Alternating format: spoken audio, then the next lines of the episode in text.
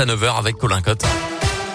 Bonjour Colin. Bonjour Mickaël, bonjour à tous et à la une de l'actualité, le coup d'envoi aujourd'hui du recensement de la population en Auvergne-Rhône-Alpes. 1,2 million d'habitants sont concernés dans plus de 900 communes de nos 12 départements, euh, soit environ 15% de la population de la région. L'enquête va durer des semaines et permettra de recueillir différentes infos, l'âge, le sexe, le niveau d'instruction, mais aussi la profession et le mode de déplacement domicile-travail des habitants interrogés. Euh, des données qui permettront euh, d'adapter les politiques publiques dans les territoires. Autant dire que ces renseignements sont très utiles. Jusqu'au 26 février, des agents recenseurs vont donc passer dans certains logements pour déposer les questionnaires d'enquête. Ce sera le cas par exemple à Bourg où 8% des habitants sont concernés par ce recensement. Thierry Doche est adjoint délégué à l'administration générale à la ville de Bourg-en-Bresse.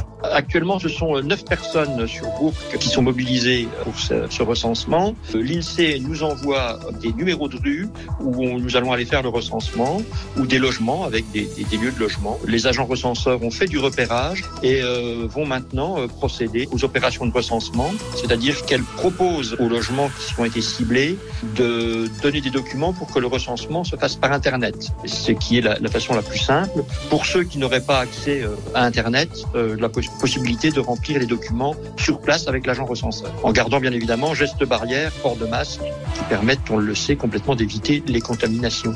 Le recensement est un acte gratuit. Les agents ont une carte officielle pour se présenter. Si une somme d'argent vous est demandé, c'est qu'il s'agit d'une fraude. Plus d'infos sur radioscoop.com. Dans le reste de l'actualité en alternance chez un notaire du Méribel, dans l'un, il avait détourné l'argent des comptes de succession. Au total, entre septembre 2019 et décembre 2020, selon le progrès, neuf personnes avaient été escroquées à hauteur de 177 000 euros.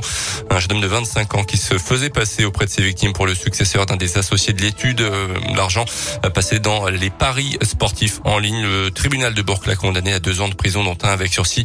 Il a également interdit d'exercer la fonction de notaire ou de clerc de notaire ou tout emploi dans la fonction publique.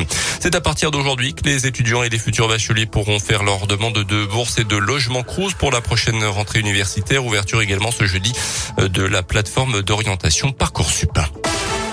Dans le reste de l'actu, ce terrible accident de la route dans le Jura. Hier soir, une voiture avec cinq lycéens à bord a fait une violente sortie de route avant de plonger dans un lac 10 mètres en contrebas.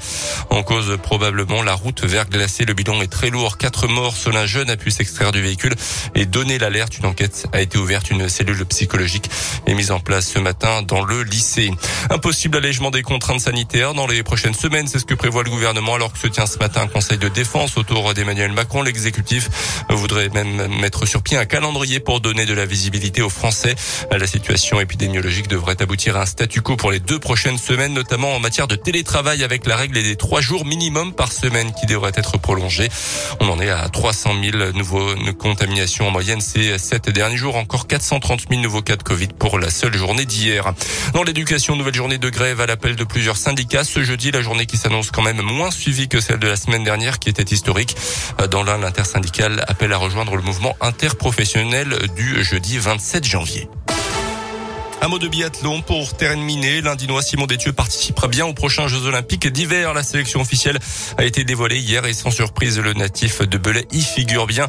Euh, Simon Détieux qu'on retrouvera d'ailleurs cet après-midi sur le 20 km individuel d'Antol Santel Selva en Italie. Dernière manche de Coupe du Monde avant les Jeux qui débutent le 4 février à Pékin. Allez, restez là les amis.